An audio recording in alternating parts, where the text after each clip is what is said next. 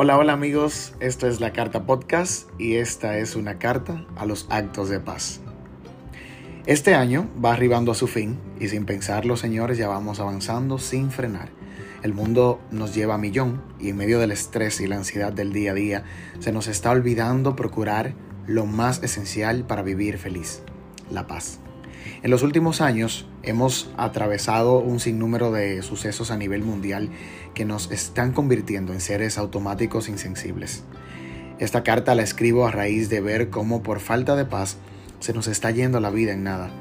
Además de celebrar en esta semana el Día de la Paz, que es justamente el 21 de septiembre. Y quisiera comenzar a entrar en materia expresando mi pesar y tristeza por todo lo que recientemente he visto.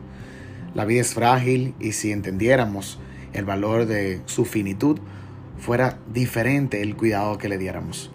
Mucha gente sufriendo de ansiedad, trastornos, depresión y muchas otras quejas que solo tienen como raíz la falta de paz. Impotencia.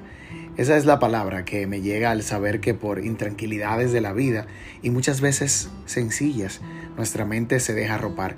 Porque al final somos eso, seres débiles y por ende nos toca cuidarnos y más de corazón y espíritu. Quise esta vez darle como un título a esta carta, así, actos de paz.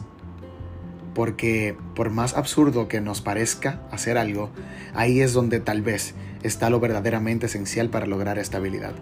Construir paz inicia por uno mismo. Es absurdo buscar la paz en otro refugio. Eso no viene de fuera, viene de adentro. Como humanos hemos perdido la sensibilidad ante el mundo y ya se nos olvida que un abrazo es paz, una mirada al espejo y autorreconocernos también es paz. Expresar lo que sentimos es paz o tal vez algo tan sencillo como sonreír también es paz. De manera personal, no fue hasta poco cuando descubrí la importancia de tener paz mental y sobre todo mantenerla, que es lo más difícil. He tenido que tomar decisiones cruciales para poder elegirme y revestirme de eso que necesito para conseguir mi paz. Y algo te diré, si no procuras luchar por tu paz, nadie pero nadie lo hará por ti. Cada quien vela por su bienestar emocional y pocos serán los que al final se interesarán por verte pleno así como te lo mereces. En esta Semana de la Paz quisiera que te tomes el tiempo de elegirte y descubrir esos pequeños actos que te hacen estar tranquilo. No te vayas profundo. Identifica esas cositas que simplemente te dan calma y no atormentan tu existencia. Procura, ante todo, la permanencia de ese estado que solo tú mismo te puedes dar. En ese ejercicio también identifica lo que no te da paz. Eso simplemente déjalo fuera y aunque duela, tienes que deshacerte de ello. Muchas veces nos automaltratamos con detallitos, personas, circunstancias que al final solo nos hacen sentir peor y ahí es donde debemos comprender que sencillamente no es. Y quisiera terminar esta carta trayendo la oración hermosa por la paz de San Francisco de Asís, un gran mensajero de paz. Una oración que dice así.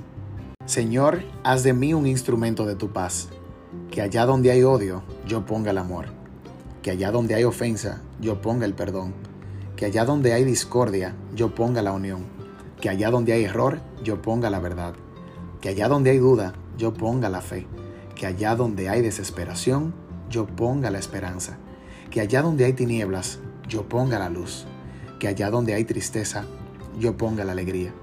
Maestro, que yo no busque tanto ser consolado, cuanto consolar, ser comprendido, cuanto comprender ser amado cuanto amar. Porque es dándose como se recibe, es olvidándose de sí mismo como uno se encuentra a sí mismo. Es perdonando como se es perdonado, es muriendo como se resucita a la vida eterna. Amén. Hoy te recuerdo, vive ahora y vibra siempre en alto. Gracias por escuchar la carta podcast. Que tengas muy lindo día y muy buena semana pendiente porque también puedes escucharnos en Google Podcast, Apple Podcast, Breaker y Public Speaker. Síguenos en Instagram como La Carta Podcast.